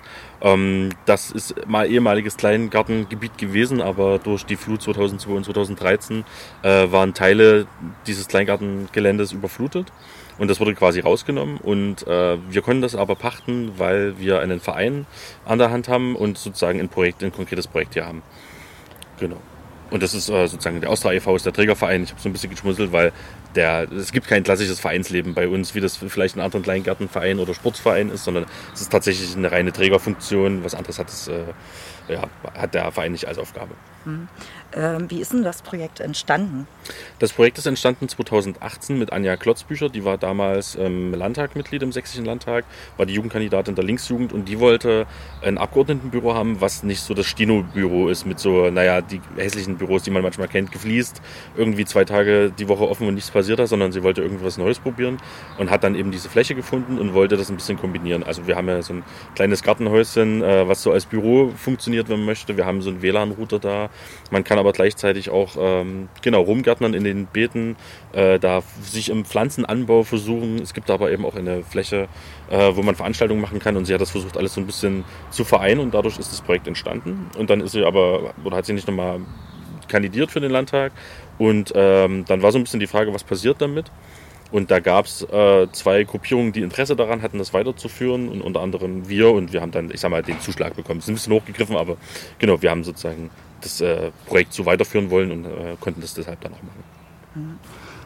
Und wer sind denn die Leute, die hier im Gärtchen engagiert sind? Du hast gerade schon darüber gesprochen. Man kann hier rumgärtnern, man kann bauen, es finden Veranstaltungen statt. Genau, wir sind äh, ganz durchmischtes Team. Wir sind auf jeden Fall alle linkspolitisiert. Ähm, Gewerkschafterinnen, Gewerkschafter sind dabei. Es sind Leute dabei, die auch bei der Rosa-Luxemburg-Stiftung aktiv sind. Ähm, genau, kommunale Mandatsträgerinnen haben wir dabei. Äh, es sind Leute, die einfach Lust auf Gärtnern haben. Wir haben aber auch politische Bildnerinnen und Bildner, die vor allem das Veranstaltungsprogramm stricken. Äh, wir haben aber auch Leute, die einfach in ihrer Freizeit was Schönes machen wollen und sich ja ein bisschen austoben können, ein bisschen rumwerkeln und rumgärtnern können. Und uns eint alle so ein bisschen, dass man hier einfach so ein kleines Wohlfühlfleckchen in der Stadt hat, wo man auch mal abschalten kann, äh, auch abseits mal von allen politischen Sachen einfach sein kann und aber trotzdem irgendwie politisch ist, halt mit dem Programm und mit unserer Grundhaltung. Und kennst du denn oder kennt ihr ähnliche Projekte in Dresden oder andernorts? Also wo im Prinzip einmal so dieses Gartenfeeling mit, mit eben Bildung, mit äh, Soziokultur vielleicht auch eine gewisse Art zusammenkommt? Ja, ich glaube, genauso wie wir nicht wirklich. Also bei uns würde ich sagen, ist das Hauptaugenmerk schon fast auf den Veranstaltungen und der politischen Bildung und alles, was da so ringsrum ist. Bei den anderen Projekten hat das Gärtnern, glaube ich, den Vorrang und äh, da ist das Veranstaltungsprogramm auch meistens in der Richtung äh, aus in die Richtung ausgerichtet. Also äh, konkret Workshops zu machen zu, weiß ich nicht, wie kompostiert man richtig, wie destilliert man irgendwie Düfte. Also schon Sachen mit einem stärkeren Gartenbezug als bei uns die Veranstaltungen äh, den Bezug haben. Es gibt ganz viele offene Gärten in Dresden. Das Das hat mich auch sehr erstaunt. Das habe ich dann auch erst rausgefunden, als ich mal ein bisschen dazu noch geguckt habe, als wir das Gärtchen begonnen haben. Also es gibt äh, in ganz vielen Stadtteilen in Dresden verteilt offene Gärten, äh, wo man rumprobieren kann. Es gibt interkulturelle Gärten. Äh, es gibt Gärten, die genau im besiedelten, im dicht bebauten Stadtgebiet sind. Es gibt wieder welche, die ein bisschen weiter außerhalb sind. Also es gibt recht Mhm. viel in Dresden tatsächlich. Ja, ich habe tatsächlich auf einer Website auch, äh, die werden wir natürlich auch verlinken, ähm, das sogenannte Gartennetzwerk Dresden gefunden, wo du auch so ein bisschen überrascht warst, was es alles noch Ja. sonst noch so gibt. Ne? Ja. Und es sind ja mal größere, mal kleinere Projekte, zum Teil glaube ich auch fast außerhalb von Dresden Mhm. ein Stück, aber die, wo es ja auch nochmal eine Vernetzung gibt, wo ihr jetzt aber gar nicht unbedingt drin steckt. Ne? Nee, in dem Netzwerk selbst nicht, aber wir haben schon Kontakt. Also ich weiß nicht, vielleicht 300, 400 Meter Luftlinie entfernt gibt es auch nochmal ähm, Richtung Alberthafen so ein offenes Stück. Das ist wie auf so einer Verkehrsinsel, kann man sagen. Mit denen haben wir uns letztes oder vorletztes Jahr mal getroffen, ein bisschen vernetzt und einfach ein bisschen gequatscht. Genau, und so lernt man dann auch die Leute mehr kennen und äh, vernetzt sich halt ein bisschen. Ja, wie sieht denn überhaupt eure, genau das wäre ja eine Frage gewesen, wie sieht eure Vernetzung aus, mal jenseits jetzt vielleicht dieses Kontakts? Jenseits des Gartenskontakt, also wir, dadurch, dass wir ein relativ vielfältig, also wir sind so acht, neun Leute im Kernteam, würde ich sagen, die also hier viel Zeit verbringen. Ähm, dadurch, dass wir breit aufgestellt sind, haben wir eben politische Bildnerinnen und Bildner von äh, ja, Jugendvereinen oder Jugendorganisationen. Wir haben ähm, Kontakte zu anderen politischen Bildnern natürlich, wie der Rosa-Luxemburg-Stiftung auch hier in, in Dresden, äh, aber anderen gesellschaftlichen Akteuren auch. Also auch schon daher, weil wir eben so eine Workshopfläche haben. Also man kann hier gut Veranstaltungen machen. Gerade unter Corona-Bedingungen war das halt äh, ja, besonders gut für, für viele, weil man einfach am Freien war. Und dadurch spricht sich, spricht sich das ein bisschen rum, äh, rum und man hat halt durch Mundpropaganda, lernt man dann wieder mehr Leute kennen und so kommt das dann irgendwie alles hier wieder zusammen. Was sind denn das für Veranstaltungen? Äh, Also sind das Workshops, sind das äh, Lesungen oder was macht ihr denn genau? Alles. wir, machen, alles. Wir haben äh, Workshops, wir haben Lesungen, wir haben Vorträge. Das sind so die, ja, die Hauptsachen. Also das sind politische ähm, Vorträge, Lesungen ähm, vom Dietz Verlag. Irgendwie, wenn da neue Bücher sind, haben wir immer gerne mal jemanden da. Ähm, wir laden verschiedene Autorinnen und Autoren ein zu verschiedenen Themen, LGBTIQ, aber auch Antifaschismus. Wir hatten eine Gruppe hier, die in Dresden Häuser besetzt hat. Ähm, also es ist eine ganze Brandweite da. Wir machen das, worauf wir so ein bisschen Lust haben, was uns interessiert. Und dann sind immer alle ganz herzlich eingeladen, hier mit dazuzukommen und äh, da zu partizipieren und äh, mitzumachen. Ja. Und die Veranstaltungen, die findet man auf der Website. Genau, die findet man auf gärtchen.de. Mit AE, aber geht auch, glaube ich, mit Ä. Äh, Wir werden es auf jeden Fall verlinken Ja. und dann kann man das auch gerne über unsere Podcast-Notizen oder Shownotes dann auch gerne aufrufen.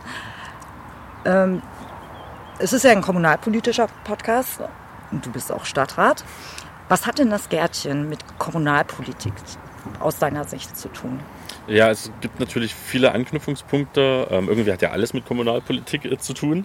Ähm, jetzt fliegen mir ja Tiere vom Gesicht rum. so ist So das ist es im draußen. Gärtchen. Genau.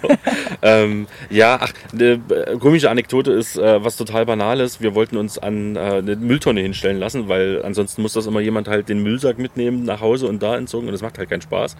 Und deswegen wollten wir äh, eine Mülltonne aufstellen lassen und da haben wir gesehen, was das für, ein, für eine Bürokratie ist. Also man muss dann zum Abfallentsorger gehen, da muss man sich ein Formular holen, dann muss man sich wieder das Okay vom Eigentümer holen, was die Stadt Dresden ist. Dann muss man da wieder zurückgehen, muss dann das Okay holen. Also das hat, dauert dann alles, vor allem wenn so Behörden wie manchmal die Verwaltung in Dresden ein bisschen langsam sind, äh, ist das schon ein bisschen nervig. Also man hat überall so Kontakt einfach mit den Themen, äh, mit den kommunalpolitischen Themen. Aber natürlich, wir sind ja hier direkt an einem Kleingarten dran. Wir selbst sind ja nicht Teil der Kleingartenanlage. Aber das ist ja auch immer ein, ein, Thema. Ne? Also sind Kleingärten zugänglich? Ähm, Kleingarten an sich ist ja schon irgendwie ein politisches Thema. Also kleine Erholungsflächen für einen ja, schmalen Taler, sage ich mal, für Leute, die nicht so viel Geld haben, aber trotzdem die Möglichkeit haben, ein kleines, ein kleines Fleckchen grün zu haben, wo man sich erholen kann. Dürften denn jetzt Leute auch bei euch noch mitmachen in dem Kollektiv? Immer, ja, dürfen immer alle gerne dazukommen. Wir suchen immer Leute, die. Also nicht nur zu den Veranstaltungen? Nö, ach, wir sind alle immer gerne willkommen, wenn sie so in den Grundkonsens äh, sich mit ein, einfügen.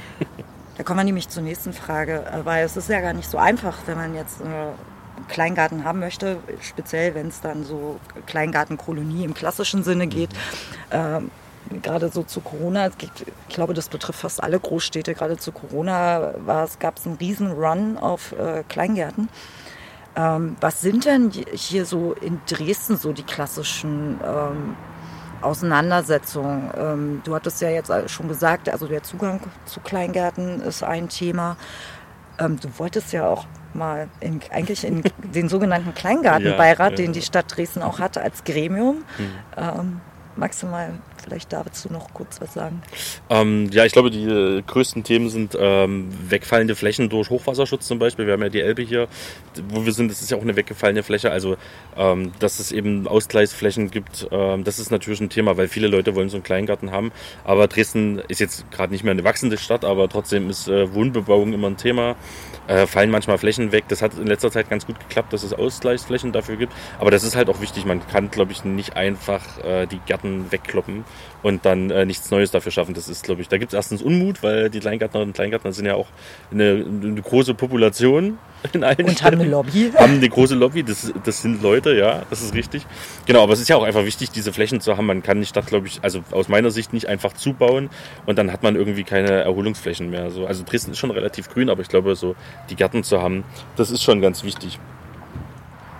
Genau, du hast es ja angesprochen, ich wollte in den Kleingartenbeirat, meine Fraktion hat mich aber nicht entsandt, aber jemand anderes, also die Katharina Hanser, Stadträtin, die hat mir ein paar äh, gute Stichpunkte mitgegeben, die ich dann äh, heute präsentieren kann.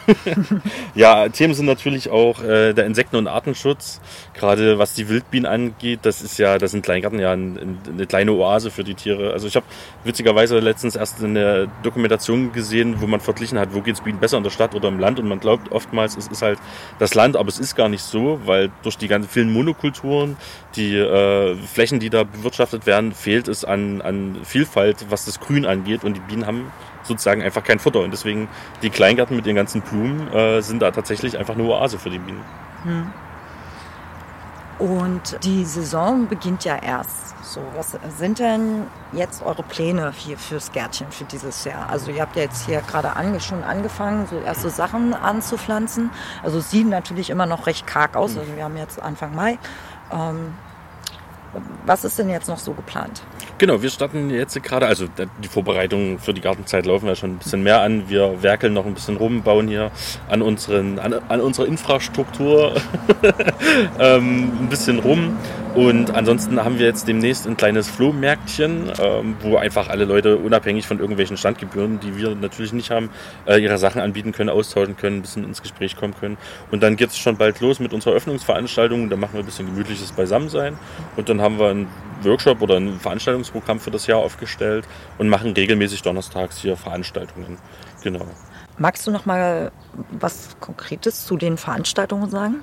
Ja, also wir haben ein relativ buntes Programm. Das beginnt irgendwie, äh, irgendwie. Das beginnt mit äh, einer Kräuterwanderung, essbare Kräuter am Wegesrand. Da laufen wir mit einer Waldpädagogin oder Naturpädagogin hier durch die Wiesen und gucken, was man da alles essen kann. Wir haben das schon mal gemacht, wiederholen das, weil das so gut ist, weil man tatsächlich erstaunlicherweise viele Sachen essen kann, die hier so rumwachsen, äh, die auch total verrückte Geschmäcker haben. Also es gibt irgendwie eine Pflanze, die schmeckt super intensiv nach Senf, was man gar nicht glaubt.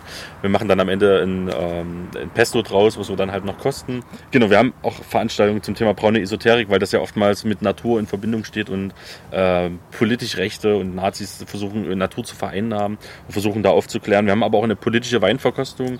Da geht es natürlich auch darum, Wein zu trinken, was gut ist. Wir lernen so ein bisschen, äh, wie kann man den Wein beschreiben, wie schmeckt man Wein, weil das ja auch immer so ein großes Mysterium ist. Aber es geht da auch konkret um politische Themen. Also wie sind Arbeitsbedingungen in der Weinbranche? Wie ist es eigentlich mit Winzerinnen und Winzer? Äh, also wie sind da die Geschlechterverhältnisse? Wie sieht es mit der LGBTIQ-World aus?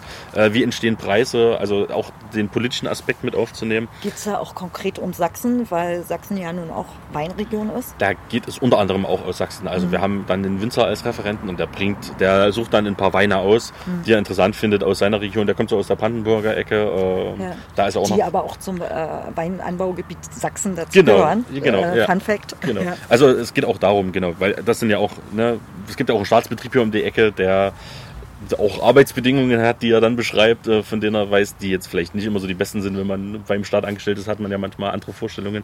Genau, aber wir haben äh, auch äh, dann noch die Vorstellung eines Pestizidatlas, weil das ja auch ein großes Thema ist. Überall wird gesprüht und Chemie in den Boden gebracht für die Vernichtung von Unkraut. Was hat das für Auswirkungen auf Artenvielfalt? Artenvielfalt ähm, aber auch Mobilitätswende. Also gibt es Veranstaltungen dazu. Wir haben ein relativ breites äh, Potpourri. Und die Veranstaltung kann man wo? Auf äh, www.gärtchen.de oder auf unseren Social Media Kanälen. Wir sind bei Facebook und Instagram und wir versuchen uns bei Mastodon oder genau, so heißt glaube ich der Twitter-Ersatz, der coolere.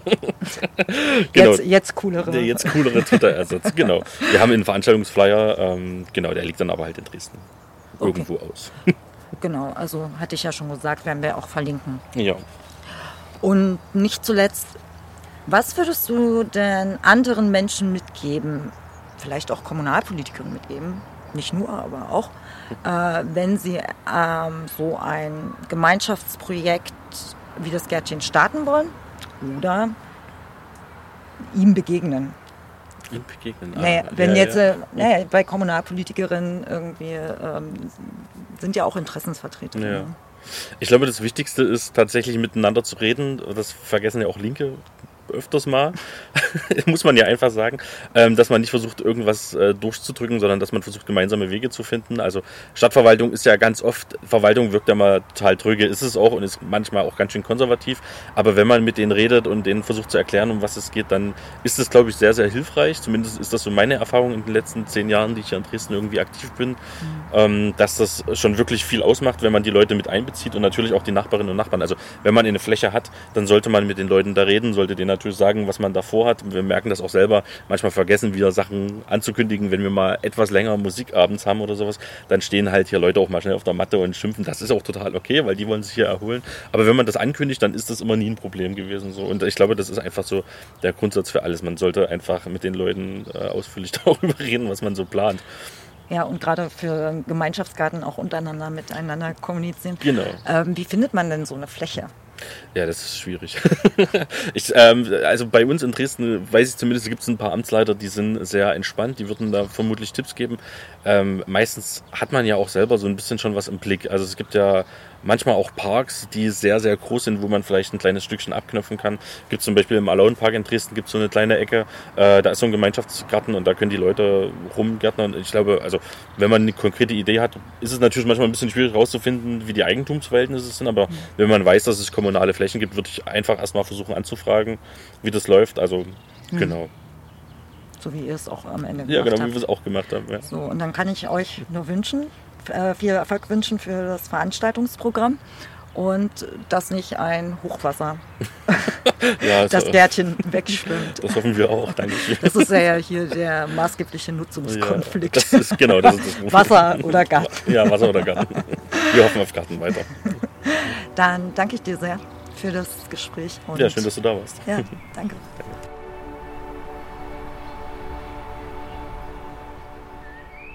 Und auch wenn die ersten Veranstaltungen, wie das im Interview benannte Flohmärkchen und die Öffnung schon vorbei sind, weil die Produktion der Folge etwas länger gedauert hat, gibt das Gespräch sicherlich eine erste Idee, was hinter dem Gärtchen als politisches Gemeinschaftsprojekt steckt.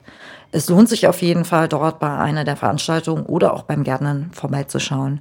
Die Links stehen natürlich in den Shownotes. In dieser ersten Folge zum Thema Gärten haben wir festgestellt, dass mit jeder weiteren Recherche immer mehr kommunalpolitische Anknüpfungspunkte, Diskussionen, Konflikte und Aspekte dazu kamen, die man sich aus linker und progressiver Sicht genauer ansehen sollte. Einige haben wir bereits angerissen, wie die Frage der Flächennutzung, andere nur am Rande erwähnt, wie den kommunalpolitischen Umgang mit der Ressource Wasser. Eins ist klar, das war nicht die letzte Folge zum Thema Gärten.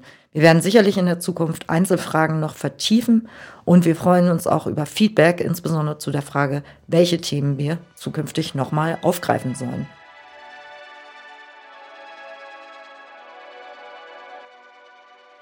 Und damit kommen wir schon zur Zusammenfassung der Verweise und Materialien zur Sendung.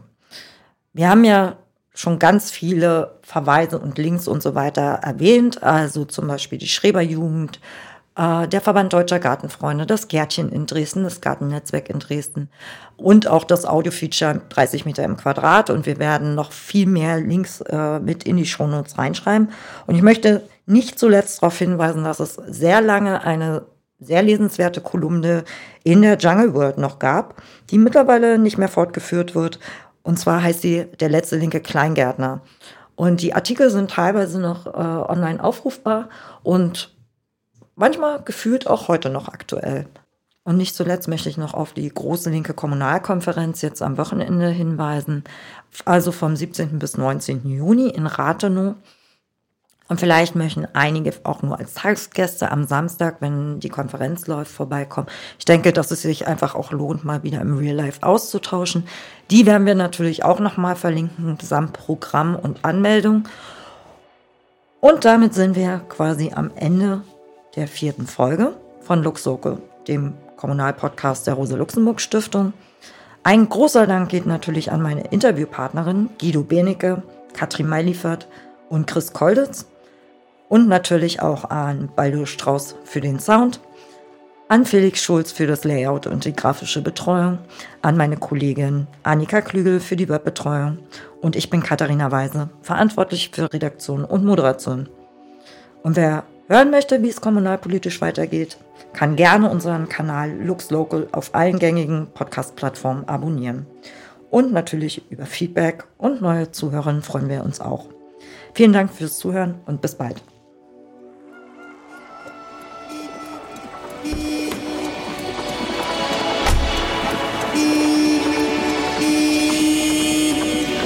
Lux Loco, der Kommunalpodcast der Rosa-Luxemburg-Stiftung.